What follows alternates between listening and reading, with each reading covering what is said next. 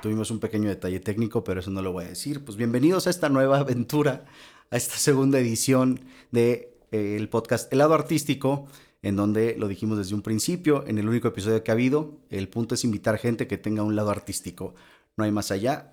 O la idea es que cualquier persona en este mundo lo tiene. Y pues bueno, mi segunda invitada, la segunda, la segunda madrina de este podcast, por así decirlo, es la señorita Tere Such, que me permito hablar un poquito de ella. Tere es una persona demasiado influyente en Internet, aunque a ella no le gusta aceptarlo es fashion model, es este nuevo makeup artist creo que no queda. El fashion model no, no es. Si eres fashion model, o sea, la gente te conoce, mucha gente te empieza a ubicar porque eres una... o sea, sí me han dicho como, eres modelo y yo... Mm, no. ¿Has, ¿Has, hecho cosas de modelo? Como shoots, como salir en portadas, como cosas así, que ahorita vamos a hablar de eso. Sí, pero pues no me dedico a eso. No te dedicas al modelaje, pero es parte de tus actividades. Bueno, eso sí. Y no debería decirlo así, pero también te ha generado ingresos, entonces es como un trabajo. ¿De acuerdo? Pero bueno, es, no sé, me caga la palabra influencer, pero es influencer, fashion model, makeup artist tampoco quedamos que funciona, entonces te va a permitir que mejor tú eres la que nos diga qué es lo que haces, qué es lo que te gusta. Y ahorita hablamos de tus inicios, si quieres empieza presentando lo que, lo que como tú crees que es la manera correcta de decir tu oficio. Ok. Es que makeup artist no soy porque no estudié, o sea, he tomado algunos cursillos de maquillaje, pero pues no soy profesional, solamente me gusta mucho el maquillaje. Eh, me describiría como youtuber de maquillaje, yo creo. Y es que no sé, güey, Instagramer. O sea, Instagram es como tu plataforma principal. Sí. Pero YouTube fue como tu inicio, después, de, después de Twitter. Sí. Platícame ese progreso. O sea, ¿cómo empiezas en Twitter? ¿Cómo te pasas a YouTube? ¿O cómo, cuál empieza primero, cuál después? ¿Cuál ves que empieza a crecer más rápido? ¿Cómo estuvo ese tema? Ok. Pues yo empecé en Twitter. No sé si a, ti te tocó la época de los Tweet Stars. Eh, recuerdo. O sea, como el Chumel. Sí, sí, sí. Recuerdo, por alguna razón recuerdo algunos de Monterrey. Ay, no sé si de Monterrey. Bueno, seguramente sí. Pero bueno, yo estaba en esa época de los tweet, tweet stars. Ok me encantaba tuitear, de que literalmente yo cuando, mientras estaba en la escuela, en vez de poner atención, en mi pinche... En tu cuaderno En mi cuaderno, libreta, me ponía a escribir tweets y no ponía atención. Estaba muy clavada con Twitter. De Twitter me pasé a Instagram y en Instagram justo como que empecé a compartir eh, maquillajes, outfits, lo que sea. O sea, como cosas de mi vida y la gente como deberías empezar a hacer videos en YouTube, tutoriales y pues en ese entonces tenía un novio y este novio tenía un hermano que se dedicaba a hacer videos en YouTube y él me dijo como, güey, mi hermano vive de esto, yo creo que a ti te irá muy bien, yo te ayudo, yo te grabo, te ayudo y tal y tal. Y lo hicimos. O sea, esto de nuevo, y hace un momentito estábamos platicándolo pre-podcast, esto todo fue ya viviendo en Houston, ¿verdad? Porque tú sí. Eh, eres de Celaya, yo le dije que era de Zacatecas, me equivoqué como por enésima vez. Ajá. Pero eres de Celaya, estuviste ahí un tiempo y te fuiste a Houston. Sí, me fui a los 16 años y ahí empecé con Twitter. Yo tenía una amiga venezolana, de mis mejores amigas en el mundo, eh, que ella usaba Twitter y yo como, güey, ¿qué es eso?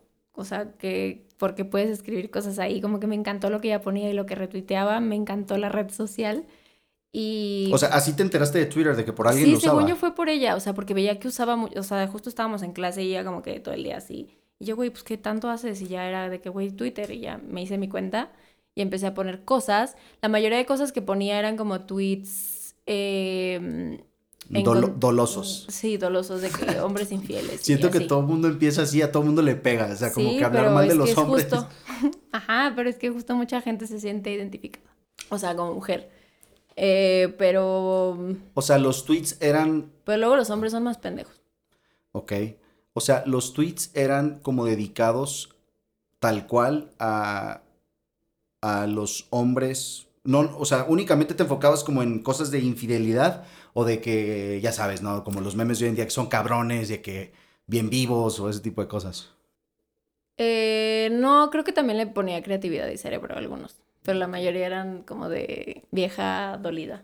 Después tuve un tiempo, me acuerdo que corté con este novio que te digo que fue el que me ayudó y tal. Eh, me acuerdo que estaba en San Miguel. X. Eh, como que yo estaba así de que ardiendo de furia y empecé a poner, o sea, mamada y media de en contra de los hombres y tal. Güey, estoy diciendo mucho y tal, ¿qué pedo? Está bien. Y tal. Este. Y ese día me empezaron a retuitear otros tweetstars o tuiteros que eran mucho más grandes que yo. Y como que justo ese día empezó a crecer Grandes más que tú mi cuenta. en números, quiero pensar Sí, que a sí, te refieres. Ok. Sí, yo creo que de edad también. Bueno, Mm. justo ese día como que mi Twitter despegó. O sea, como que yo empecé ahí, pero ahí está en mi Twitter y nadie me seguía. O sea, pero si empezó a crecer la plataforma es porque definitivamente alguien te empezó a seguir en ese momento. Pero o sea, empezó como después de este tiempo que te digo que corté con este novio porque me acuerdo que empecé a poner los tweets más es- duros. Exacto, empezaron los es que tuitazos, se ¿no? tuitea mejor con el corazón roto. Ok. Y ya, o sea, como que estuve un tiempo ahí poniendo cosas, pero pues nadie me leía. O sea, no fue que empecé a tuitear y todo el mundo me siguió, pues no. Y, de- y en cuanto terminaste Twitter, eh, fue que... Bueno, no, no has dejado Twitter, ahí sigue No. la cuenta, pero No, y empezaste... me encanta, todavía. Todavía hasta la fecha. Sí. Y empezaste Instagram luego, luego. No, o sea, sí estuve un rato en Twitter y después me pasé a Instagram y ya luego YouTube. Pero no me acuerdo exactamente cuánto tiempo pasó. O sea, YouTube... Pero de YouTube, o sea, en YouTube empecé hace siete años, que me lo recordó hace poquito Twitter. Sí. YouTube México, vi que pusiste algo de eso. Sí. Entonces, ¿tú te consideras de alguna forma, o sea, no quiero decir que sea la profesión tal cual, pero puede ser que sí, o sea, tú, tú te catalogas como youtuber porque es de, siendo que no es su plataforma principal, te has mantenido activa durante siete años. Sí, bueno, este año no he sido tan activa, pero el año pasado fue Este año llevo un activa. mes, ¿va? Un mes y cachito. bueno, pero no, o sea, no empecé con el pie derecho. Pero andas en otras cosas, o sea, no es como Sí. que no has subido nada por huevona, va. Sí, no, y, y la neta es que hay veces en las que no te sientes inspirada, motivada y, y luego subes algo y como que te critican, es como, qué hueva. Sí, exactamente. Ajá, es como. ¿Qué tal lidias tú con eso? Con el tema de los comentarios, el hate, la gente, o sea, tanto el hate como el amor del- del- de, los fans. ¿Tienen, ¿Tienen nombre tus fans? Teresuch. no, ¿Teresuchos no se llaman? no, creo que no. Tiene, tiene no que tenemos un... nombre, según yo. Pues O sea, nunca lo he, ¿cómo se dice? se- Ejercido. sería un gran nombre Teresuchos. Siento que sí me han dicho eso de Teresuchos, pero no, De no, lo, no lo uso tanto, pues. Pero bueno, ¿cómo, ¿cómo lidias tú con ese tema? Porque sé que a veces a mucha gente le vale madre, como, Sí, como el mi invitado anterior siempre lo ha dejado claro, que a él la parte de los comentarios, vale el madre? tema siempre le ha valido madre. Puede que sí, le cale, pero no lo va a aceptar nunca. bueno, Dudo- también como dijo el invitado anterior, creo que hay días buenos y hay días malos. Eh, creo que hay días en los que te vale madre de que jaja lo que pusieron de mí y hay otros días en los que, ay, o sea, a mí de repente sí me pega. Eh, ¿Realmente te metes a leer los comentarios? pues es que hay días, o sea, que no tengo nada que hacer y es como, ah, a ver qué pusieron. Pero, pues hay otros días en los que, güey, pues para qué, o sea, si estoy viendo que van a tirar mierda, pues ni para qué los leo. Como que ya sé que me va, mm, Te va a poner de malas. ¿Te ha llovido recientemente? No, ¿No? no, la verdad es que la mayoría son comentarios positivos. Esa es una pregunta que creo que también de nuevo, la- o sea, la quería dejar para más tarde, Sí. pero tal cual digo, para los que no saben, que me imagino que son poquitos, Ujú. Teresuch es novia de Alex Estrecha, o sea, pero, o sea, ¿cómo fue ese tema cuando, cuando deciden como, como regresar después de, de un poquito de ruido que hubo? No hubo, no hubo muchos comentarios negativos y ese tipo de cosas. Sí, justo porque yo como que, bueno, los domingos, yo, bueno, ahorita no lo he hecho como hace dos semanas, pero tengo una sección en mi, en mis historias que es como de preguntas y respuestas, que yo nunca dije como, güey, cuéntenme sus pedos de noviazgos, Sus- sus pero pues se presta eso, ¿no? Ajá. Este, y ya como que de repente se convirtió en un espacio de contarme sus pedos y yo según, o sea, según yo dar consejos, ¿no? Entonces como que yo decía cosas y la gente me veía como esta morra que cortó con su güey y ahorita está de huevos y luego es como regresó con él. O sea, cort- dijiste cuando, cort- cuando, cuando no estabas con él, te, te tiraban puro, no puro amor, pero simplemente la gente como que se da cuenta que según esto estabas a toda madre. Sí, o sea, como decían, esta morra lo superó y ahorita está de huevos. Porque obviamente no te vas a, no vas a subir unas historias chillando o empedándote porque le estás pasando mal. Ah, claro que no. No, que en realidad, o sea, creo que lo supe llevar de una manera bien. Sí. eh, pero, pero sí, o sea, como que la gente te ve como esta persona que, güey, no sufre y lo superó en chinga y te pide consejos. y les das los consejos que obviamente tú no aplicas en tu vida. No, claro, pero es que también creo que mucha gente a veces se va por lo que se ve en una red social, Sí, que es de nuevo, hay memes de eso que, me, que se me hacen muy cagados, sí, que dicen de que, pues, ay, si la gente tuviera la vida que lleva en redes sociales, pues sí, güey, ni modo que me ponga, ¿cómo, decir un meme? Que ni modo que me suba yo separando frijol. Claro. o sea, quitándole las piedritas y la pues madre. no, o obviamente sea, subes las partes claro. buenas de tu vida. O sea, Lo yo que creo te- que lo que todos, o sea, quieres si compartir. te vas de Seas- vacaciones no, y no es, no es nunca por presumir ni mucho menos, pero cualquier persona que se va de Sí. vacaciones quiere subir una fotito de que está en la playa o de que está en cualquier Sí, lugar. o sea, seas influencer o seas mm, lo que sea, güey, subes la parte bonita de tu vida. Sí, O sea, cuando... ah, Hay quien sí y veo que le funciona Ajá, de que se suben como es, o sea, sí. hay gente... Y eso lo admiro, cabrón, también. Sí, pues, ¿sabes quién he visto que lo hace? Que digo, que es que es amiga, amiga- eh, perdón, sé que es amiga tuya, está ¿Nabile? Nabile, ¿no? Sí. Ella siempre he visto que le vale madre, ella es como, como amanece, empieza a subir historias y cosas así, está poca madre. O sea, Sí. eso es tener, la verdad, chingo de seguridad de decir Y le vale que madre decir lo que quiere decir. Eso siempre se lo he dicho. Como que lo admiro mucho. Está súper chingón, pero también, o sea, no toda la gente es como ella. O sea, la mayoría de las personas les gusta subir cuando pues estás en algún lugar en donde se val- vale la pena Sí, echar una fotito, el traje de baño, que Sí. sacaste, estás en una boda y te sacaste una muy buena foto, cositas así. Entonces, sales de Celaya, te vas a, Houston. a Houston y ahí es en donde empiezas todo tu rollo. Me estabas Sí. comentando pre-podcast que está, o sea, que estudiaste una licenciatura Sí, en... negocios internacionales. Ok. Pero yo no tenía idea de qué estudiar. O sea, como que me sentía perdida y al final... Perdida. Sí. y como que le pedí consejo a mi papá de que, güey, no sé qué estudiar, ayúdame. Y me dijo, si estudias esto, chance me puedes ayudar en la chamba algún día. Y pues ya eso fue lo que estudié, que la neta me costó mucho trabajo. De hecho, me tardé como seis años en acabar. Pero de esto, o sea, antes de que entraras a la universidad, tú ya estabas haciendo videos y ya estabas activa en redes sociales, ¿no? Sí, creo que sí, pero yo no tenía idea de que se iba a convertir en un trabajo. O sea, no tenía idea de nada. O sea, no tenía idea que podía ganar dinero. O sea, no O sabías sea, que... lo hacía porque siento que justo era como la... Era distraerme de la escuela que no me gustaba. ¿Sabes? Era como, voy a llegar a mi casa, voy a grabar un tutorial, ¿qué pasa? Me olvido de la escuela tantito. O sea, ¿y de dónde nace el gusto por el maquillaje? Pues no sé, a mí me gustaba ver mucho tutoriales de maquillaje de eh, youtubers gringas y también veía algunos cuantos de, de Yuya. Sí. O sea, Yuya, eso te lo pregunté también hace un ratito. Ajá. Yuya ya era alguien cuando tú, Ajá. est- o sea, hace siete años que tú estabas. Sí, claro que era alguien. Es que no sé, la verdad, no sé mucho de la carrera de Yuya. No, no estás tú Es que pues creo que era la única en México como que se dedicaba a eso, bueno, grande, conocida, que se dedicaba a hacer tutoriales. ¿Ella de alguna forma crees que fue inspiración para tú hacer lo tuyo? Te- eh, tu, tu enfoque no, principal no sé es... si Yuya como tal, porque te digo, me gustaba mucho ver más tutoriales de youtubers gringas. Ok, Y yo en ese entonces era niñera y ganaba 12 dólares la hora. ok. Cabe mencionar porque todo lo que, todo lo que ganaba era para comprarme maquillaje y grabar mis tutoriales. Está poca madre. Ajá, entonces... Y eh, dices 12 dólares la hora, no sé si como con un poquito de... No, creo que es mucho. O sea, en México es para, est- o sea, Claro, para México es mucho, pero Estados Unidos, No, en Houston pues no, o sea, me alcanzaba para un lipstick. Eh, y mi vida en Estados Unidos era ir a la escuela y los fines de semana cuidar niños.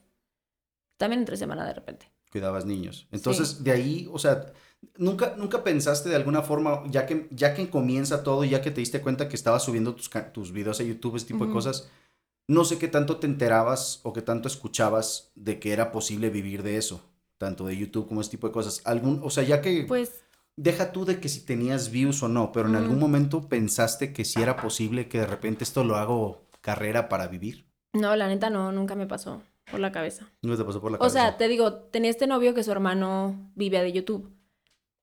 Pero como que dije, güey, yo no creo que me vaya a dedicar a esto. O sea, realmente lo hago porque me gusta y porque me distraigo de la escuela y porque me entretiene. Pero no, no me pasaba por la cabeza. O sea, dije, yo voy a acabar mi carrera y a ver en qué me ayuda mi papá.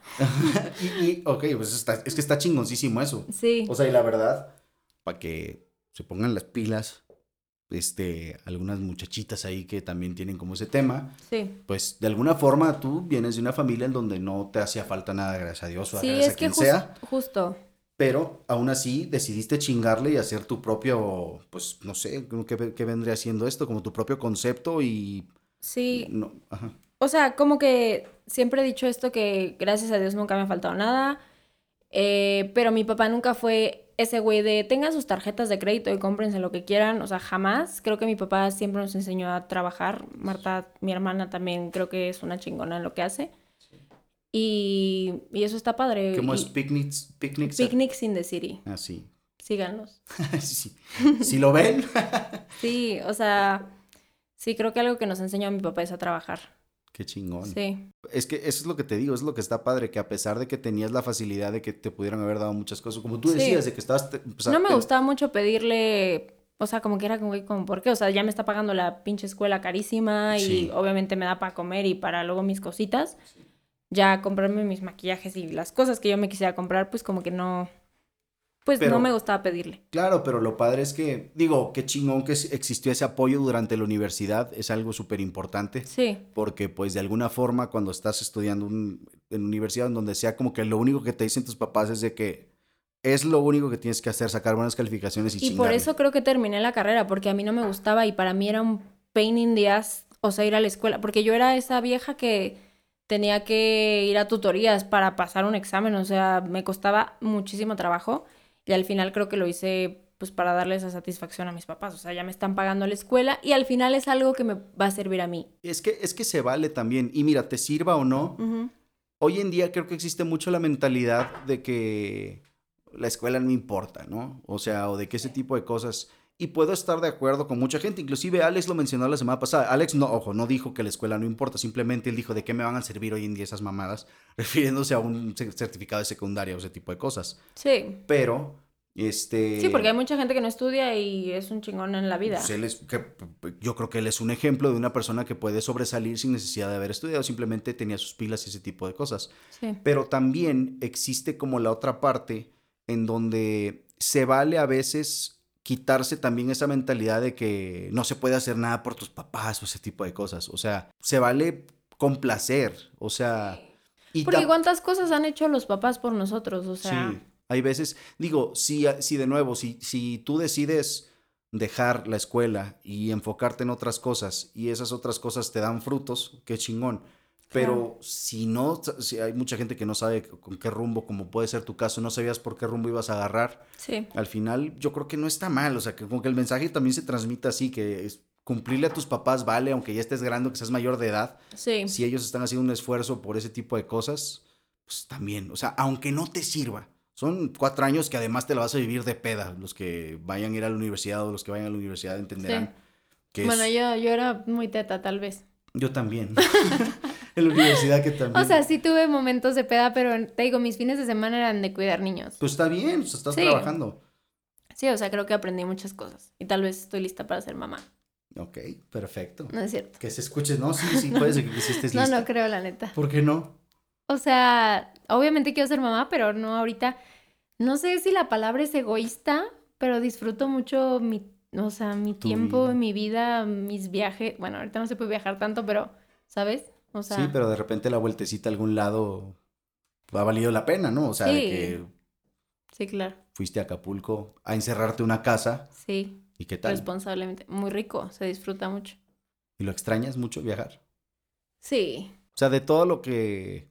Creo que era un tema que no pensaba tocar contigo, pero creo que es inevitable porque de nuevo, y lo Todos lo platicábamos la vez hay una persona que no se afectada por esto. claro. ¿Qué tanto te ha afectado a ti todo este rollo? O sea, en- deja tú lo laboral, en lo personal, así como que sientes que sí ha sido...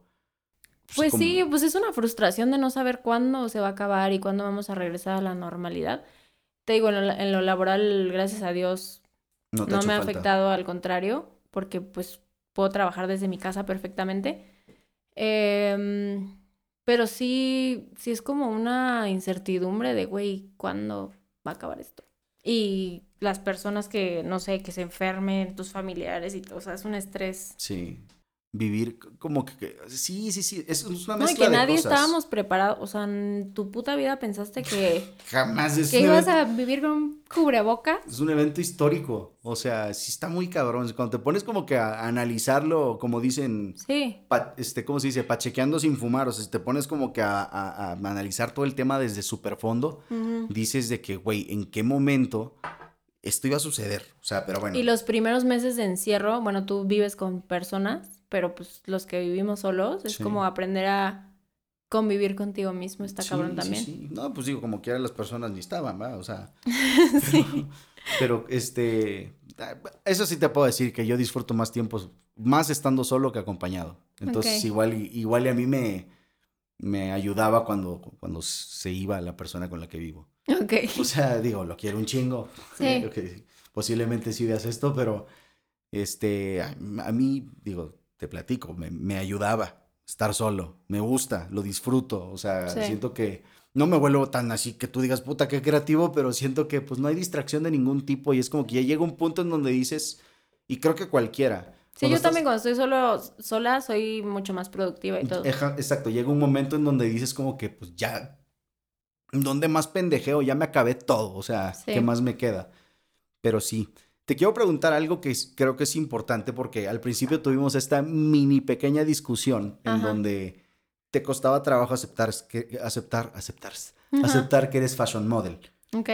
Este, y también lo de, lo de maquillaje, ahí vamos a ver, o sea, tú, tú te catalogas más como una creadora de contenido constante y que está presente hoy en día, ¿no? Constante en Instagram, en YouTube no tanto. Bueno, no importa, pero, ahí estás. Se hace lo que se puede. Pero bueno, esto, y, de nuevo, tuvimos un poquito de plática pre-podcast, pero por eso le dije a Tere, mejor vamos a prender las cámaras y platicarlo bien, porque siento que son cosas que vamos a repetir. Sí.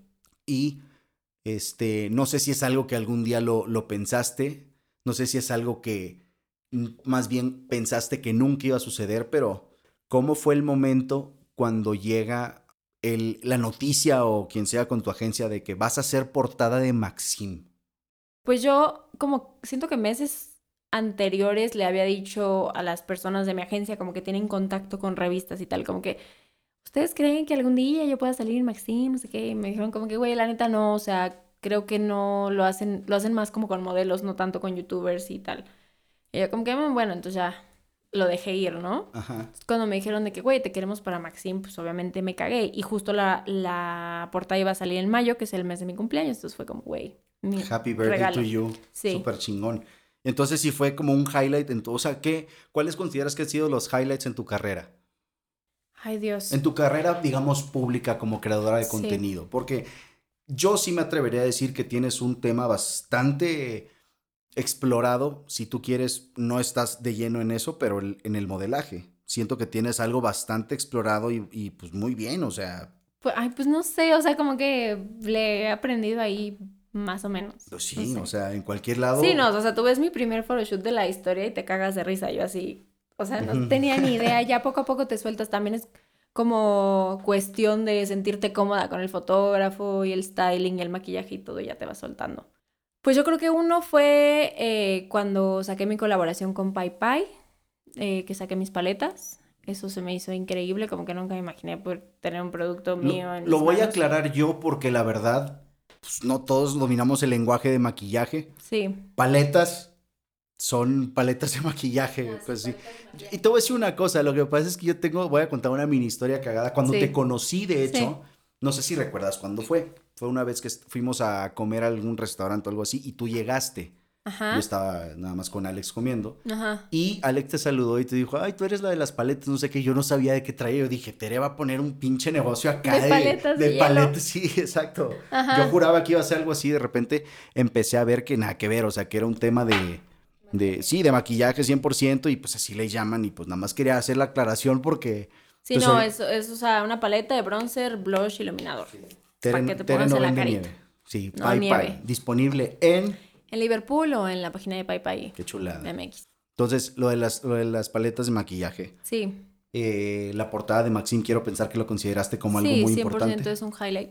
Pues no sé, creo que trabajar con marcas que yo, pues, siendo niñera, trabajaba para comprarlas. Creo que eso es como, what the fuck, ¿sabes? O sea, de que El primer viaje que tuve con alguna marca fue con Urban Decay, que seguramente no tenéis idea de lo que estoy hablando. Es una marca de maquillaje. Ok. Fue, una ma- fue un viaje a Los Ángeles que justo conocí y vi con mis propios ojos a Ah, bloggers Ajá. gringas que yo veía. A las Entonces, youtubers obviamente con las que empezaste, claro. Y pues ese viaje lo guardo con mucho cariño. Creo que ese fue un highlight porque fue la primera vez. Eh, Tuviste uno en Europa que fue con Dior o algo así, ¿no? En lo Europa tuve una colaboración con una marca que se llama Yves Rocher, Ok. ¿En dónde que fue? fue en París. Ándale, Que ahí fui a grabar todo y así. No Bueno, fue una campaña internacional de que, güey, gente que estaba en Ucrania me mandaba de que estás en la tienda de Yves Rocher y yo como, what the fuck, o sea, ¿qué pedo? O de que en Madrid, en la, en la calle está, ¿cómo se llama? Gran Vía. En la Gran Vía hay una pantalla y ahí salía mi cara y mi video. Ay, no mames, eso sí se debe sentir increíble. Sí, me cagué. Sí. O sea, ¿en dónde más has visto como que hace poco es más? Es, esa misma campaña habían espectaculares en esta Aquí en la Ciudad de México. Sí. exactamente, Y porque mucha gente me mandaba fotos. yo sí. también, yo creo que no tenía confianza en mandarte foto, pero claro que por ahí tener la foto de que, ay, mira, ya la ve de Alex, o sea, que decía, qué Sí. chingón, o sea, porque... Sí, eso fue muy bonito. O sea, quieras o no, pues digo, al final la publicidad en, en la Ciudad de México, cualquiera que pueda comprarla puede poner lo que quiera ahí porque hemos visto cada chingadera. Pero al Sí. final que una marca o la que sea gaste lo que cuesta un espectacular en la Ciudad de México, aparte bien ubicado para ponerte a ti, o sea, Sí. esa madre debe sentirse maravilloso y de que, no, no tanto de que te levante el ego, ¿no? Que también seguro. No, es como algo choqueante, como... Shock, pero además un orgullo chingón de decir de que, güey, o sea, empecé haciendo mis pendejaditas y haciendo mis, ¿cómo, cómo le decimos? O sea, de que trabajando de niñera para ganar una lanita, para comprar maquillaje, para poder hacer un video de YouTube y de repente X marca, aunque no sea de maquillaje o no, sí es de maquillaje, ¿no? Sí, bueno, tiene maquillaje, pero es más como skincare y cosas o sea, Bueno. para el cuerpo y así. Que seguro también comprabas algo de eso para hacer tus videos. Sí. O sea, de repente ver que ya estás ahí en un panorámico y en Gran Vía en Madrid, o sea, qué maravilla. Sí, sí, fue muy choqueante. Y Fue bueno. muy bonito. Esos me imagino que llueven buenos comentarios con todo ese tipo de cosas. Sí.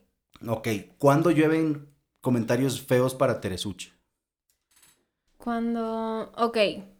Eh, O creo sea- que ya te había contado que soy una persona muy penosa. Y muy... Bueno, soy muy penosa y muy callada ahorita porque te conozco y creo que está fluyendo bien. Sí.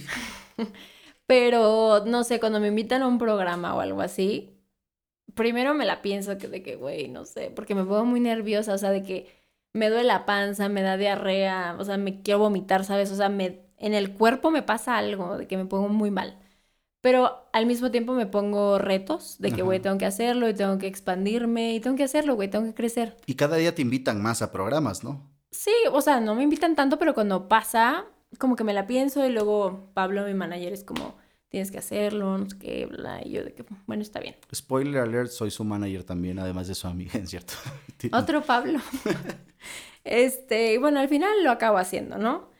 Y pues ya voy con toda la actitud de que, güey, si puedes, concéntrate, no sé qué, pero a la hora de la hora, como te digo, soy una persona muy penosa y callada.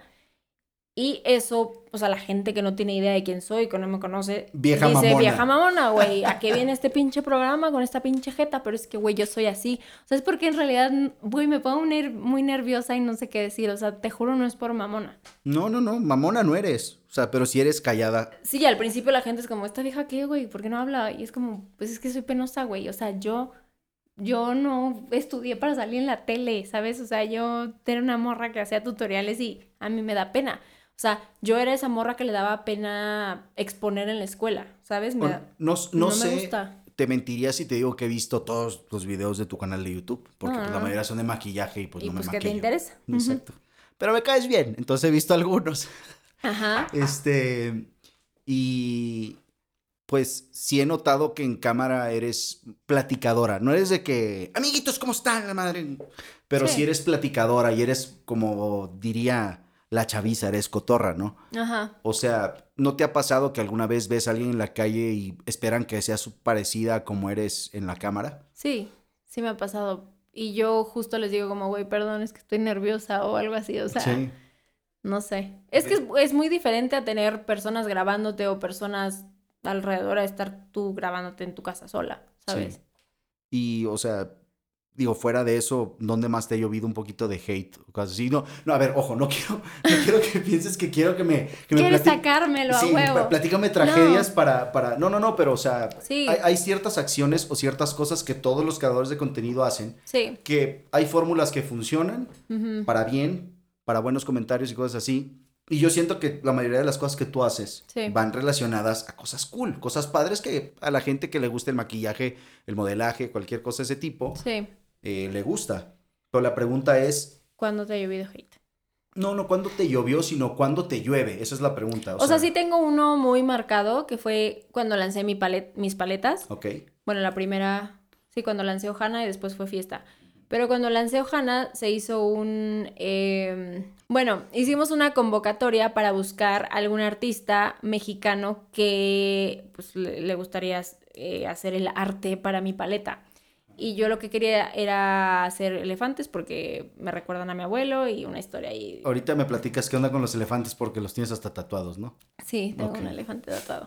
Exacto. Eh, bueno, el punto es que yo estaba haciendo la convocatoria para un artista mexicano y yo quería que fuera un seguidor o, se- o seguidora mía que me siguiera desde hace, mucho, desde hace mucho tiempo, o sea, que fuera alguien que me apoyara desde hace mucho tiempo, como que quería hacerlo parte de mi proyecto, ¿no? Y la gente fue como, esta vieja quiere no pagarle al artista y quiere explotar y no valora el arte mexicano y bla, bla, bla. Y ya se hizo un pedo ahí, como que me bajoneé, pero ya después dije, ya la chingada. Al final encontré una persona, la persona que La que diseñó las paletas. diseñó las paletas era, se llama Natalie, Natalie Nava. Eh, increíble persona y todo bien. Increíble trabajo también. Sí, Porque yo la compré. sí. O sea, todo que- se acomodó perfecto y acabé con una persona increíble. ¿Y estás en contacto con ella? Sí, Ok, Sí, o sea, sí. de fan se convirtió amiga, ella debe estar súper extasiada y sí, feliz. es muy linda, güey. Y justo cuando hicimos como las fotos para la campaña, también e- ella, este, justo ella también salió en las fotos, obviamente. La quise, o sea, quise que sintiera que era totalmente parte de el proyecto. chingón. Sí. Y ya la gente entendió poco a poco. Sí, y los que no entiendan, la verdad, siento que llegó mucha gente que como que escuchó el chisme y fue como voy a tirar mierda a esta persona que ni conozco. Pero es que eso pasa en todos Sí. lados, o sea, la gente... Y creo que la gente que realmente me apoya sabe que no soy una persona que quería explotar a un artista No. mexicano. No, pero yo creo que esa es el- el- la falta de comunicación a veces. Es como, este, es... Alguna vez escuché, voy a ponerme tantito filos- filosófico con algo que no es filosófico, pero Ajá. una vez me gustó mucho una frase que dijo eh, Denzel Washington, que es una- un, un actor gringo, no me acuerdo, no sé si de dónde, pero él dice que a veces la noticia no es la que sea la mejor, es quien la saca primero. Sí. O sea, que el punto ya es nada más sacar una noticia y todo, entonces eso produce una mala información, pero Totalmente. brutal en todos lados. Y es lo que te pasó a ti de alguna forma, o sea, al momento de que tú quieres hacer una convocatoria para que los fans se acerquen y para que alguien que pues sea parte de... Sí, como que yo lo hice con las mejores intenciones, Sí, como sí, que sí. venía de algo bonito, sincero y puro.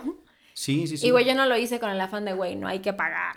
Soy una perra. O sea, no. No, no, no. Pero como quiera, así lo tomó la gente y se suben, como dicen, al famoso tren del mame y se van por ahí. Sí.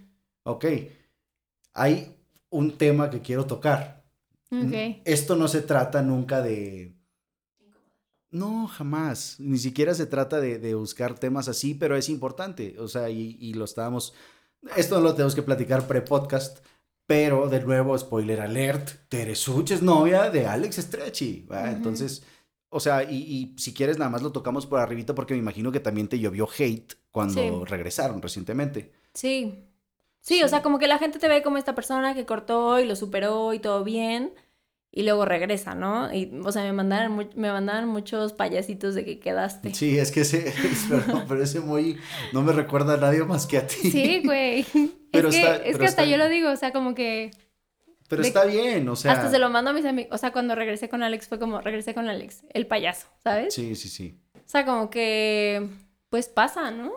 Pero evitaste leer esos comentarios, me imagino. No, claro que Pues pasa, o sea, va a ver que la gente se relaje un chingo. Es normal cuando estás enamorada de alguien o cuando simplemente. Sí, Pues, es que nuevo. genuinamente yo pensé que ya estaba cerrado el ciclo. Ajá. Y Y, él también, creo- yo creo. sí. O sea, pero Sí. al final, no sé, algo se, se la maldita cuarentena o no sé qué pedo. Pero... Sí, te pone a pensar mucho, ¿no? No, claro, o sea, y, y lo platicó Alex en el episodio pasado de su podcast, El lado artístico. Vayan a Ya- verlo. O sea, Alex platicó justamente un poquito de eso. O sea, me gustaría Sí. saber un poquito la, la contraparte. Oh, Y no Sí. lo estoy diciendo para buscar que se contradigan, no es por ahí, pero sí me gustaría escuchar ¿cómo fue para ti justo esa, esa etapa de, cuando regresan? O sea, ¿qué, qué sentiste en, en, tu crecimiento personal en ese tipo de cosas? Pues al principio, la neta, fue como un poco chocar contra mí misma, porque te digo, soy esta persona que da consejos y que diga, no lo hagas y no, o sea, creo que nunca dije como tal, no regreses con tu ex, pero dije como, güey, si ya está cerrado el ciclo, ya, ¿para qué te metes? Sí, claro. Este, entonces fue eso, como que chocar mucho contra lo que yo pensaba, pero pues no sé, al final terminé creo que haciendo lo que me hace feliz en ese momento, no sé, o sea, me dejé ir, tal vez, no sé cómo explicarlo. O sea, sentiste, sentiste como esa vibra de, al momento de regresar como de, la verdad, un poquito como de toxicidad, no de parte de él, sino como de la relación en general, como que, puta, si regresamos esto puede que se vuelva un poco tóxico. Es que no sé si toxicidad es la palabra, pero sí da un poco de miedo de que, güey, o lo hacemos bien. Sí, claro o va a acabar mucho peor. No sé. O sea, sí da un poco de miedo. Y, al principio yo me negaba de que, güey, no voy a regresar contigo, no voy a regresar contigo. Y bueno. Sí, se esforzó. Quedé. Sí. Ahorita te voy a poner el emoji, no es cierto, no tengo producción, pero estaría increíble. Sí. Pero entonces sí sentiste que, o sea, independiente a que te aventaron hate, este, a todo ese tipo de cosas, tu decisión es la correcta. O sea, al final tú eres la que importa en, en sí, y creo que, y creo que yo hacía chistes como de mí misma, ¿saben? O sea, perdón, ¿sabes? Como que la gente me preguntaba de que, ¿qué opinas de regresar con tu ex? Y yo contestaba como mi cara con cara de payaso. O sea, pues, ¿qué te digo, hermano? O sea, sí, sí, sí, recuerdo que alguna vez vi en tus historias que pusiste como que, ¿quién soy yo para decirte cuando yo? Pues sí, o sea... Y ahorita que están, pues, bien, ¿Cuál, o sea, tienes, digo, con, con quien estás, qué es lo que más idealizas que crees que es como lo mejor para una relación de pareja? O sea, ¿qué es, qué es para ti? Porque de nuevo, Alex platicó del tema de ceder, platicó de todo lo que tiene que ver con, pues simplemente quitarte algún egoísmo de encima. Sí. Y para ti, ¿qué ha sido esa parte? O sea, ¿qué, qué es lo que tú sientes que hace una, una relación perfecta? Pues no perfecta, pero ideal. para ti. O sea, que es así. O sea, si estás de acuerdo, por ejemplo, con lo que él comentó de, de, pues, de ceder y de ese tipo de cosas. Sí, pues obviamente es poner cosas en la balanza. Hay veces que algo no te va a gustar de tu pareja y tienes que ceder. Y él también va a tener que ceder en algunas cosas que no le gusten. Eh, creo que lo más importante es la confianza, el respeto. Em, Fue muy claro en que te preguntara a ti lo de la comunicación porque no me quise decir. Y la comunicación. Sí, sí, me imagino por qué te lo preguntó, porque yo tengo un pedo de comunicación y lo pues sigo teniendo y sigo chocando con él todos los días. Porque yo soy esa persona que se guarda todo y de repente y lo va cargando y de repente explota. Entonces, el tema de la comunicación no es tu fuerte. No es. A pesar de que te, No, y no solo con mis novios, o sea, también tipo con mi papá o así, como que de repente él me preguntaba cosas y yo no podía hablar. Y también me da una sensación como de algo en el estómago, o sea, como que no me puedo comunicar. O sea, como que sí tengo un pedo. ¿Y en el tema laboral te pasa? O sea, como sentir que, que a veces... Eh, creo que no, ¿eh? O sea, en lo laboral si eres repente... doña huevos y avientas todo y... Pues no doña huevos. Normalmente como, como que de repente lo tomo a la ligera y luego como que lo pienso y luego ya lo suelto. De que, oye, fíjate que me di cuenta que esto no estaba chido y así. Y lo suelto. Y previo a esto, para ya quitar un poquito. Ah, pero te iba a, decir también que, que esto, con esto choco mucho porque esto es uno de los consejos que doy, güey, de que me preguntan, ¿qué hago si siento que mi novio no sé qué yo? Comunícaselo. Y es como, hermana, ¿y tú por qué no puedes comunicárselo? Sí, pero es que, de nuevo, o sea, es, yo siento que todos somos una chingonada para dar consejos. Sí, cuando estás desde otro punto, pero a la hora que te toca a ti. Sí, o sea, yo no sé a cuánta gente le he dicho así como que, pues es que si una relación no está funcionando hay que hablar, no sé qué. O sea, cuando en la vida yo he sido así. Sí, no, o sea, ubicas esos momentos de que le dices, güey, tenemos que hablar. Sí. Y están en la sala así en silencio y, eh, güey, pinches náuseas, güey. No, es, horrible. Y es que, ¿sabes qué? No, seguro independiente de lo tuyo, porque lo tuyo, a ver, dentro de todo, creo que tu, reconciliación, llámale, o el hecho de que hayan regresado, fue de alguna forma sano. O sea, en el aspecto de que se tomaron casi un año. O sea, un rato te lo platiqué con él. O sea. Sí. Entonces, eso se me hace mejor. Lo que, lo que no sé, y, y platícame qué opinas de tal cual de las relaciones tóxicas cuando es de que cortamos, regresamos, cortamos, regresamos, cortamos. O sea, eso es lo que pues yo no soporto de la gente cuando, cuando no tienen como una Ay, carajo, no sé si es dignidad o qué pedo, pero es como que date a respetar un poquito porque... Sí, como que pierdes el respeto total de que, güey, o sea, lo cortas y sabes que vas a regresar, entonces como, ¿para Sí. qué? O sea, O sea, entiendo que puede existir una relación de pareja que sea cada vez que nos peleamos es como si cortáramos. Si bajo ese concepto cortas a cada rato, pues va. Pero si definitivamente estás teniendo problemas en, tu, en tus relaciones, pasa un chingo de tiempo sí. y, o sea, más bien pasa poco tiempo y sientes Sí. que se pelean cuatro días y de repente te llegan flores a la casa y es como que, ah, ya se arregló. O sea, puta madre, o sea, hay, hay- hay algo que hay que arreglar, o sea, que- Sí, total. ¿Cuál es tu opinión de eso? O sea, de, de tal cual de una relación tóxica de ese tipo, porque hay muchos tipos de relaciones No, tóxicas. pues está terrible. Yo creo que yo nunca he sido de esas personas. O sea, cuando realmente tomo la decisión de cortar es porque ya me está cargando la chingada de que, güey, esto ya me está quitando paz, ya me está quitando sueño, ya no, ya no soy yo. Y ya. O sea, yo estoy primero y a la chingada. Y pasa mucho tiempo. Y pasa mucho tiempo, sí, porque siempre pienso como, no, se puede arreglar de tal forma, se puede arreglar, se puede hablar y así, no sé. Pero sí, la gente que definitivamente no se toma nada de tiempo, a mí se me hace, ay cabrón, o sea, como que siento que, hay, que hay maneras de arreglarlo, o sea, o de, de quitarse eso de encima. O sea, lo mejor es como que, Sí, no pero, sé, no sé si te pase que tengas amigas, ajá, en, o sea, así como probablemente tú fuiste la del emoji del payaso en algún momento para tus amigas, sí. ellas lo han tenido para ti. ujú, O sea, de que en, en temas más severos que simplemente cortar con alguien una temporada larga y sabes que a pesar de que hablé muchas pendejadas, pues regresé. Pero te ha tocado que amigas muy cercanas lleguen y de que te desgastes, que es lo que más caga, te desgastas hablando con alguien, diciéndole, pasando horas, o sea, horas tanto en WhatsApp como en persona, la lloradera y la chingada. Sí, Y a los dos días, güey. ya está de regreso. ¿Te ha pasado ser así? Sí, la- y me ha pasado y yo he sido. O No, sea, No, creo. sí, o sea, no de recortar y regresar, pero sí me ha pasado que soy, que estoy ahí chillando con la persona, ¿verdad? Y al día siguiente ya estoy in love. Mm, O sea, no sé, siento que tu chamba como amiga es estar ahí siempre y escuchar, porque nunca sabes cuándo te va a pasar a ti. Sobre una pelea lo entiendo. O sea, Ajá. sobre una pelea entiendo que exista el buscar a tu amiga y que te platique y todo. Sí, Porque al final sería, creo, tonto de parte de una amiga que, pues, no sé, que se ponga en toda la defensiva cuando sabes que lo más seguro es que el día siguiente tú regreses con tu pareja. Pero lo que se me hace impresionante es cuando corto y no sé qué, bla, bla, bla. Y yo, perdón, o sea, y lo voy a decir y probablemente ellas sí lo vean esto porque son amigas muy cercanas, pero todas son unas pendejas en ese aspecto.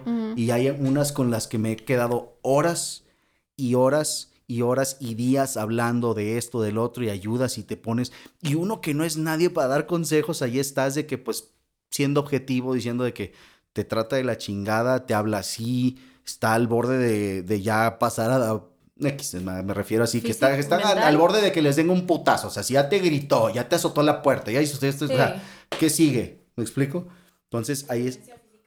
O sea, se me hace impresionante que ahí están, y es normal, y no, pues perdonan por, porque siento que el enamoramiento es un peligro en ese aspecto. Sí, o te sea, pendeja. en todo. Pero bueno, ya para quitar un poquito el tema de. La Ya, ya, tratamos, sí, sí, toxicidad, porque andamos muy tóxicos. Sí. Este, me gustaría preguntarte algo que quiero, o sea, de alguna forma esta es la segunda edición de este, su nuevo podcast, El lado artístico. Entonces, o sea, quiero que se convierta en una de las preguntas principales el saber qué, qué mueve a las personas, qué, cuáles son las motivaciones. Y de nuevo, el primer invitado comentó que, comentó que no es mucho del tema a largo plazo, pero quiero saber si tú sí tienes cosas a largo plazo que... Y de nuevo, sin caer en la pregunta de cómo te ves en 10 años o algo así, o sea, no es Sí. eso, es qué tienes en mente, qué, qué, qué te mueve, cuáles son tus objetivos. Pues a mí me gustaría tener alguna marca propia. Y la verdad creo que esta vez no me iría con maquillaje porque aprendí muchas cosas de la paleta. El maquillaje es un poco complicado. Sería hacer algo más de moda. O sea, tener alguna marca de algo de ropa o algo de moda. Vámonos a cosas específicas. De la ropa en general. ¿Qué es lo que más te enloquece? Los zapatos. Y no lo estoy haciendo la pregunta porque sea algo, pero, pero sé que te emociona, o sea, pero, Sí. o sea, Eh, es que estoy entre bolsas y zapatos. De que ¿Y qué, o sea, qué te gustaría diseñar para bolsa? ¿O qué crees que te gustaría hacer el mismo proceso de, bueno, Es no, que no sé, no el mismo proceso de agarrar un- una persona de, de tus, de tu fanbase para decir ayúdame Sí, y te apoyo, pero ¿cómo crees que te gustaría trabajar esa parte si algún día diseñas algo propio? Eh, sí lo haría con eh, alguna empresa mexicana, 100%. Pero la verdad no sé si bolsas, o sea, a pesar de que amo las bolsas y, y, y zapatos, creo que me iría por ropa. Ok. No sé por qué. O sea, creo que es como más comodidad. O sea, pensaría en algo cómodo. ¿Y eso lo ves muy a largo plazo o crees que es algo que pueda suceder en, de aquí a cinco años o... No, yo creo que como en dos años. Ok, o sea, estamos con Sí. todo. Sí, sí, sí. Y a muy Sí, porque largo... luego dejas las cosas para largo y nunca pasan, ¿no? Ok, entonces tú Sí. tampoco eres mucho de objetivos a largo plazo. Si te pregunto ahorita si tienes algo que te mueva para un futuro o, de- o dentro de muchos años de algo que tome más tiempo construir. No estoy diciendo que sea una marca de ropa sea fácil, me imagino que debe ser un desmadre y años de trabajo. Sí. Pero es algo que tú crees que en dos años trabajando, chingándole diario con todo lo que tienes, lo puedes lograr. Fuera de eso, ¿hay algo más que tengas así sea, en mente? Pues como personal, más, o sí, no como más tiene- personal, justo, pues sí, primero este año me gustaría comprar una casa, me gustaría tener alguna propiedad. Y pues a largo plazo, pues una familia, ¿no? Una familia sí te mueve eso. Sí, o sea, obviamente me gustaría tener una familia, una casa bonita y me gustaría poder Una darle cocina chingona. una cocina Eso lo chingona. dejaron claro. Sí, obviamente me robó esa frase. No la robó. O sea, lo dijo que O tú sea, lo sí dijiste. me coteó. Sí.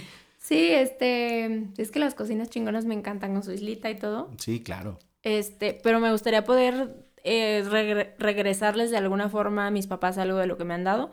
Me gustaría poder comprarles algo, o sea, no sé si una casa o algo. O sea, que ellos tuvieran algo que yo les regalé donde puedan. O sea, eso para ti son ahí. objetivos de que chingones. De Sí, sí, me encantaría así de que papá, ten las llaves de tu casa. Wow. De la casa que, que, o sea, que tú le des a él, vaya. O sea, no, no, es, no sería una casa de que. Sí, o sea, que O sea, fuera... las llaves- de- toma las llaves de la casa que me prestaste. No, o sea, que fuera una casa suya y que él no tuviera que preocuparse por nada. Obviamente también a mí me gustaría tener mi casa y mi familia y todo. Mi familia es muy importante para mí. O sea, como que sí me motiva a pensar en eso de que, güey, quiero darle a mi familia una vida chingona. No, no, no existen en, tus planes a corto plazo Ajá. eh, temas del canto. Sí. O sea, creo que esto no lo he dicho tanto, pero me gusta mucho cantar. Creo que no lo has dicho nunca. O sea, no, no- De no te he repente, visto en tal vez lo he dicho en historias, como que sí me gusta, no lo, o sea, no soy profesional, güey. O sea, no lo hago bien, pero me, me gusta, o sea, amo ir a un fucking karaoke. Y tienes bonita voz, pero es algo que nunca, o sea, nunca, nunca te animarías a subir de que un video cantando o algo así. Pues después de tomar clases, tal vez sí. Pero si es algo que ves, o sea, a ver, de nuevo, no estoy tratando de que... De Es que yo, yo te pregunté a ti como que, güey, ¿tú crees que la voz se puede educar y bla, bla? Y tú me dijiste, sí. Sí, yo soy de la idea que sí, o sea, y hasta, vo- hasta voces que no sean tan privilegiadas en el sentido de que si hablo de timbre, el timbre es lo que traes contigo, o sea, eso es, eso es lo único que no puedes controlar de alguna forma. Ajá. Pero hay gente que pues, tiene un timbre que no es muy privilegiado, sus timbres roncos, gente que es así, voz muy grave siendo mujer o cositas Sí. así. Y aún así se le puede sacar provecho. Según yo estudiando, todo se puede. Sí. Ahí difiero un poquito con la teoría de Odín Dupeirón de que no se puede. Pero Sí. sí. también conozco casos en donde le doy la razón a Odín Dupeirón que hay gente que, puta, nada más no. O sea, pero yo siento que en tu caso sí se puede. O sea, si es algo que te gusta. Y, y de nuevo, yo siempre he sido partidario de que aprovechen lo que tienen para pues, sacar más cosas, ¿no? Hay casos como me encanta este güey de Luisito Comunica Sí. que no mames, aprovecha todo lo que tiene para hacer más y más y más y el cabrón está haciendo un imperio, está increíble. Sí. O sea, si tú puedes tener tu marca de ropa sobre lo que ya tienes, si puedes, sacaste tu paleta de maquillaje, si puedes aprovechar colaboraciones, si puedes hacer esto, puedes hacer el otro, y sobre eso aún decides como, vamos, sin aprovecharte mal. Si lo vas a hacer bien, esa es mi teoría, se vale que tengas, se escucha feo decir aprovechar, pero pues sí de alguna forma aprovechar la plataforma que tienes para que la gente te siga y te, bueno, ya te sigue, más bien que te escuche cantar. Sí. ¿De dónde nace lo del canto? Pues no sé, siento que siempre me ha gustado. Y mi hermana también canta, ay sí, también. No, mi hermana canta bien. Pero también siento que tenemos que educar la voz. También es fan de Selena. Sí, o sea, nos encanta de que en las reuniones familiares sacar el karaoke. O sea, nos lo tomamos muy en serio. Amo que me sacaste lo del canto a huevo. No, pues es que te lo como, quería no preguntar. tienes ningún canto. No, no, no, o sea, feo que te pusiera a cantar aquí. No, me mato. O sea, Exacto, renuncio, no, me no. voy. Exacto, no, pero sí te quería, o sea, es porque sé que es algo que platicaste como que muy discretamente y no es como Sí. que, Tere, tuviste la confianza de platicarme, déjame lo hago público, no, pero está Sí. chingón que, pues que la gente sepa de alguna forma, porque aquí sabemos que mucha gente lo va a ver, antes lo decíamos con inseguridad, Muchísima. no, va pero, a o sea, claro. pero ahorita creo que sí vale la pena, o sea, decir que, que existe la posibilidad de que en un futuro sí la gente pueda ver algo bien hecho de nuevo. Yo sí te diría que cualquier cosa que hagas lo hagas bien en la cuestión musical porque Sí, por eso te digo, güey, obviamente quiero tomar clases, no es como que me voy a aventar a hacer un video con mi voz y un gallo ahí. es no. que hay gente que lo hace. tú Bueno, yo no, yo no lo haría. Nunca lo hagas. Si no. O sea, si, si vas a O sea, hacer... si lo hago, te lo mando a aprobación. No, no, no, deja tú la aprobación, simplemente no quieres más, no quieres más haters en tu vida nada más. Por ahí, ahí es más, hasta yo les pondré like a todos los comentarios de hate si decides hacer una cagazón así de cualquier cosa. No, pero está chingón, qué padre. Entonces, este, pues voy a resumir rápido. Ok. Sales de Celaya, llegas a Houston, en Houston empiezas a hacer tu tema de maquillaje, este, empiezas a tuitear, empiezas a hacer todo ese tipo de cosas creces? ¿Cuándo viene el chingadazo? Cuando te das cuenta que, wow, que es- puedo vivir de esto. ¿Cuándo te diste cuenta que, que las cosas están funcionando? ¿Y qué tanto te gustó, qué tanto te emocionó tener tu primera colaboración en donde te pagaron o cualquier cosa así? Bueno, te voy a resumir un poquito. O sea. mm, Tenemos el tiempo del mundo, ¿eh? Ah, bueno. Expláyate. Este. Es que no me acuerdo. No me acuerdo con qué marca fue, pero me pi- fue con una marca en México porque me pidieron una factura. Este, y yo no tenía idea de cómo hacer una factura, pues, de, de México. Entonces fue como cuando le tuve que decir a mi papá, "Mm, papá, necesito ayuda. ¿Cómo hago una factura? Y me dijo, ¿para qué necesitas una factura? Ah, es que no te he contado esto. Ver, Pero-. Eh, lo de los videos y así, yo lo empecé a hacer y solo le conté a mi mamá. Y me tardé un poco. A mi papá no le conté porque mi papá es como muy nervioso, que bueno, quiero que estés expuesta, no quiero que salgas en videos y no quiero que salgas en nada. Sí. Entonces, para mi, eh, a mi papá se lo manteníamos como, como secreto. Mi mamá lo sabía, él no. Em, y una vez, ah, no, espérate, déjame te cuento esta rápido. Síguele. Estábamos precisamente en un hotel en Acapulco. Yo estaba sentada con mis papás, ya sabes, de que había salido de la alberca sin maquillaje, rímel corrido, pelo así, me veía horrenda. Y una niña se me acercó y me pidió una foto. Y mi papá, ah, no era un niño, güey. Aparte. Fue un güey. Me pidió una foto y, y ya me tomé la foto que se me hizo rarísimo. De que, güey, eres Teresuchi. Y yo, sí, no sé qué, ya nos tomamos la foto y mi papá se me queda viendo de que, ¿por qué se tomó una foto contigo? No entiendo nada. Y yo, pues nada, o sea, nada, me dijo que estaba bonita y ya. Y mi papá como que, obviamente no se la creyó porque yo me veía del culo, o sea, salida de la alberca horrenda. Entonces, te resumo, mi papá no tenía ni idea de lo de YouTube. Y eh, una vez me salió una campaña en la que necesitaba hacer una factura y le pedí ayuda a mi papá y ya le expliqué de que es que hago videos en internet. Y pues después de eso ya empezaron a llegar más campañas y necesitaba hacer más facturas. Ella como que lo fue entendiendo, pero ya no me acuerdo cuál fue la pregunta. Tal cual, o sea que si, ¿cuándo, cuándo empezaste a ver, el- o sea, no- Ah, cuando vi como, cuando sentí como el, ¿puedo vivir de esto? Sí, sí, sí, como cuando, cuando tal cual entendiste el, ma- el primer madrazo de que, wow, Sí. o sea, cuando, cuando sentiste ese cambio. Y, Pues justo con, o sea, con eso de la factura, pues para mí se me hacía muchísimo dinero cuando yo trabajaba de niñera, dije, no mames, o sea, huevo. Y este... ¿Y esa fue de tus primeras fotos que te pidieron o ya te pedían y tú sordeada? Porque... No, una vez hice, es una mamada, pero una marca de México me dijo que si quería hacer un giveaway un poco extraño. Eh, yo viviendo en Houston, la dinámica era que yo iba a ir a la galería en Houston y la primera persona que me encontrara se iba a llevar el giveaway. Ok. Al final, el, era como un tipo meet and greet y acabó siendo como de siete personas y tal vez me lo estoy mamando, pero para mí era como, güey, wow. O sea, que siete personas en Houston vinieron a verme, güey, cuando mi pinche canal es en español. O sea, me cagué. Esa, esa fue como que la primera... Como que, ¿por qué están tomando fotos conmigo? O sea, dije, ¿qué, qué pedo? Pues es que eso es, es un fenómeno muy extraño, o sea... Sí, y menos en Houston dije, bueno, en México, bueno, en México tal vez puede pasar, pero... Pero yo creo que la gente sabe que vivías allá, ¿no? O sea, sí, en, general la gente sabía que tú estabas de alguna forma en Houston posicionada, porque estuviste muchos años aparte, o sea. Sí.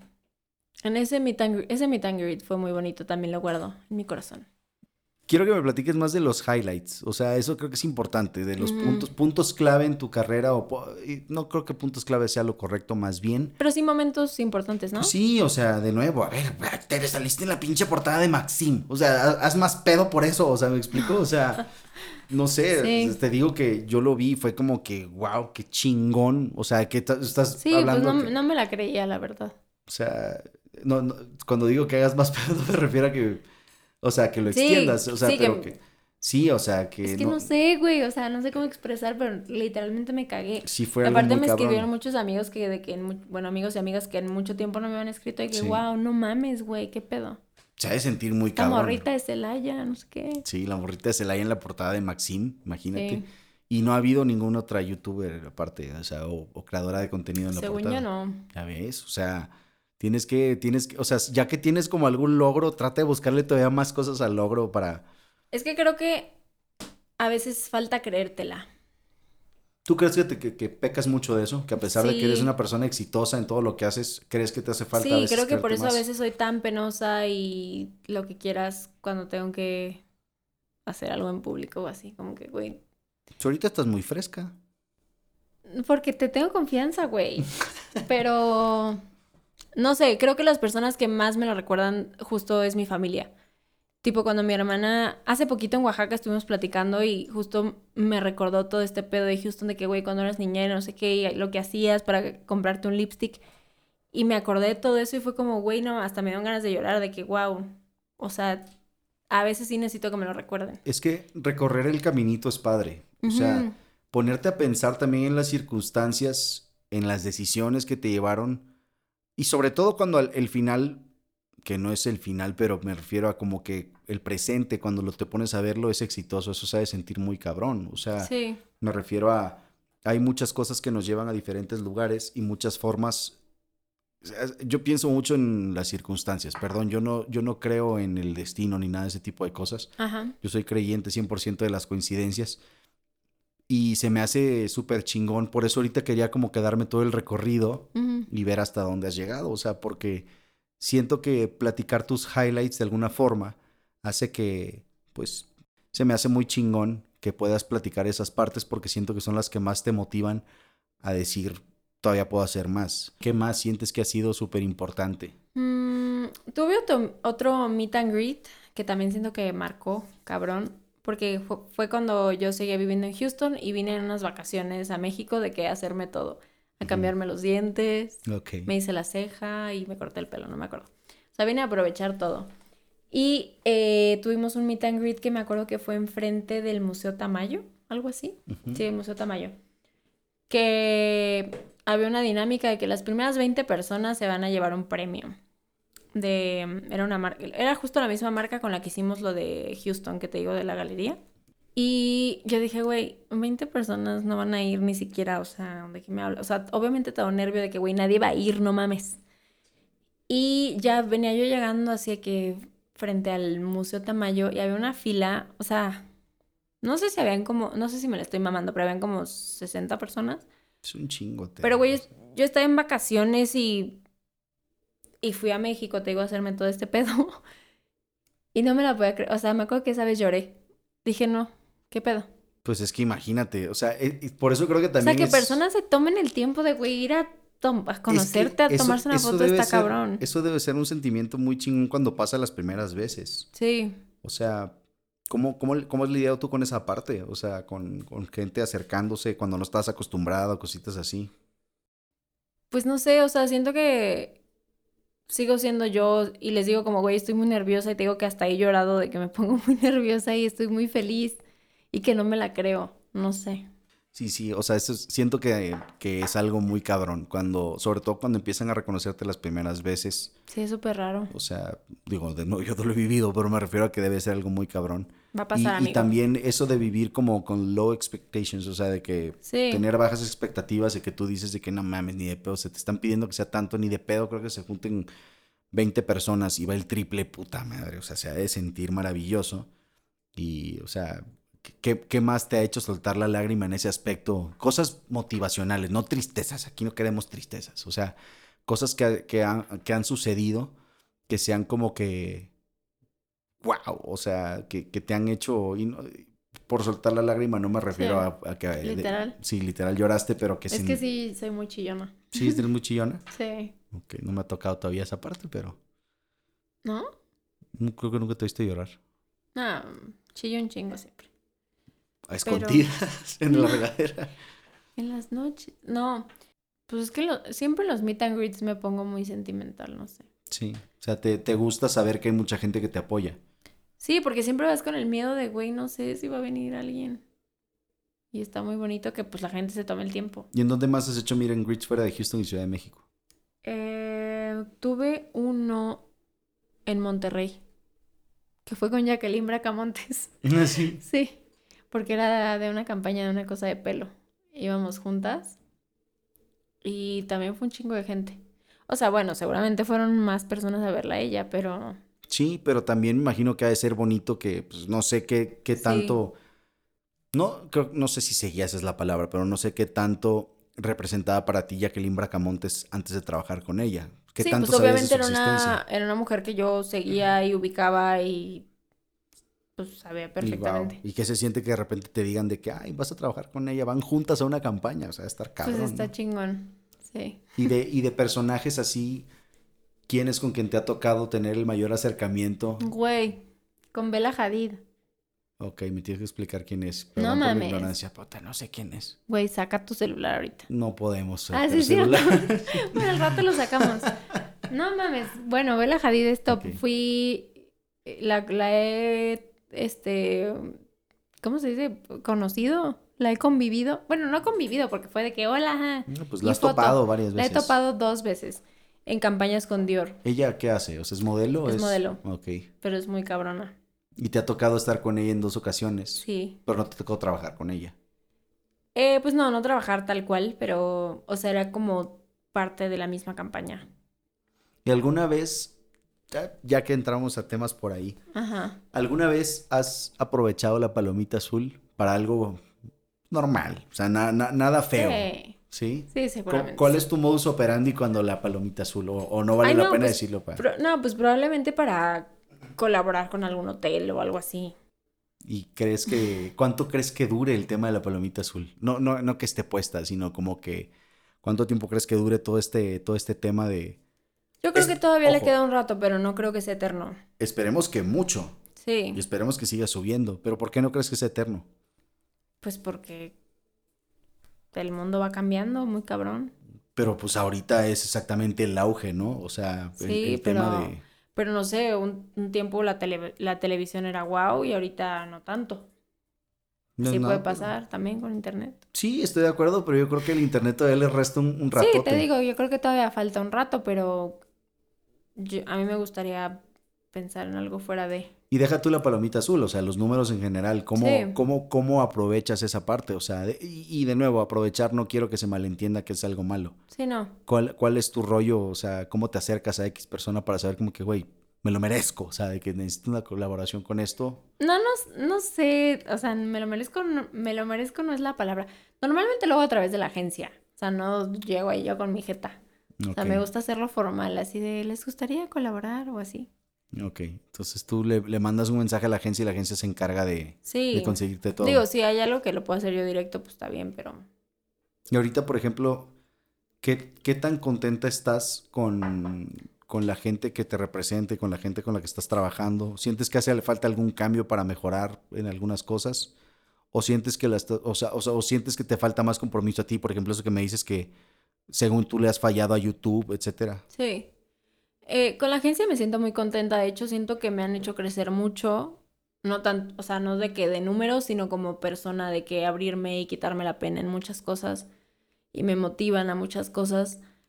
Em, y de YouTube creo que es- eso es un pedo mío, o sea, de que de repente, güey, no me siento motivada, no tengo ganas y no me gusta Grabar forzado. grabar forzado y no me gusta poner mi jeta ahí porque tengo que, o sea, me gusta subir un video que tengo ganas de, ¿sabes?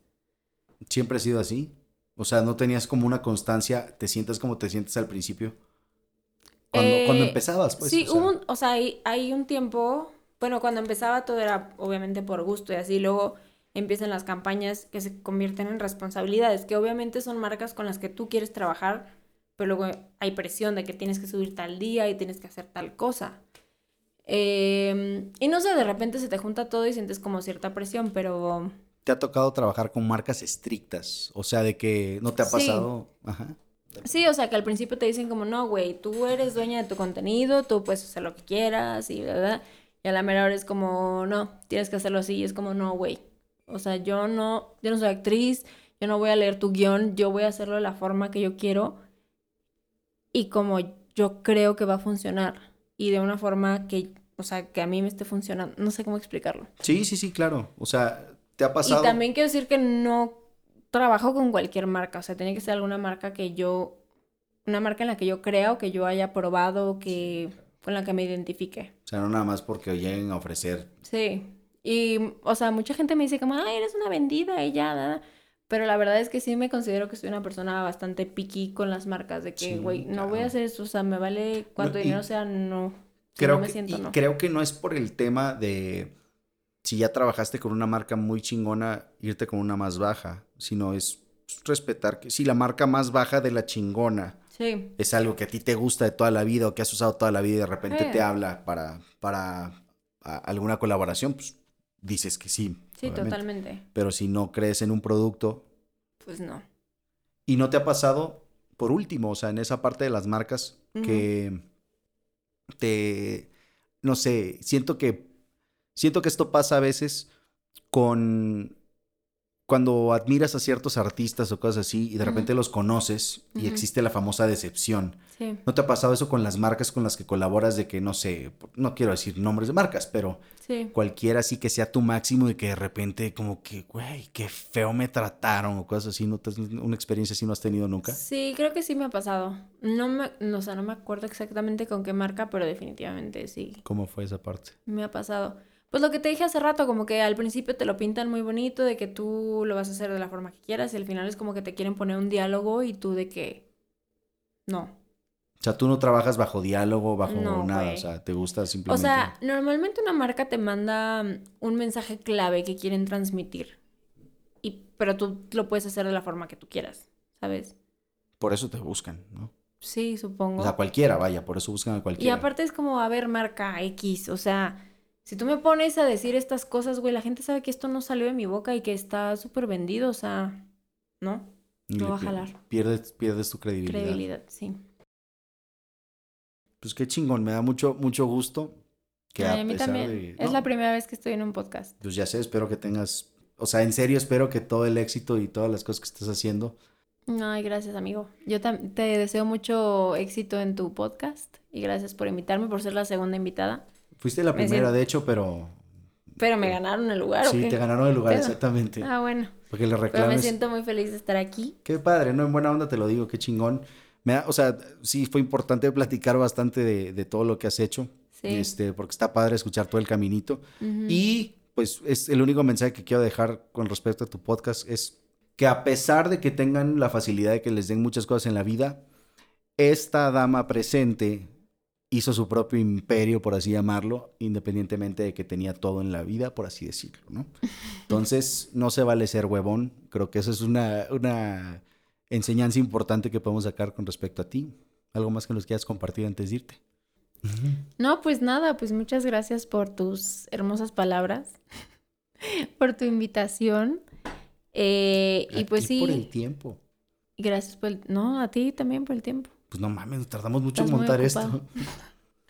Este, pues sí, lo que acaba de decir Pabli, que eh, pues que hay que chingarle. Sí, sí, sí, o sea, que- creo que es, que creo que es un buen mensaje de despedida, pues Teresuchi, te agradezco mucho. No, gracias Y a ti. pues Recuerden que esto va a ser semanal, es el objetivo. Va, va, a haber algunos cambios, vamos a ver qué tal funciona. Y pues bueno, de nuevo, Tere, muchas gracias. Nos vemos en la próxima. Gracias a ti. El siguiente viernes. Y pues a ver a quién, a quién tenemos invitado, todavía no sabemos. Estamos viendo. Bye. Bueno, bye.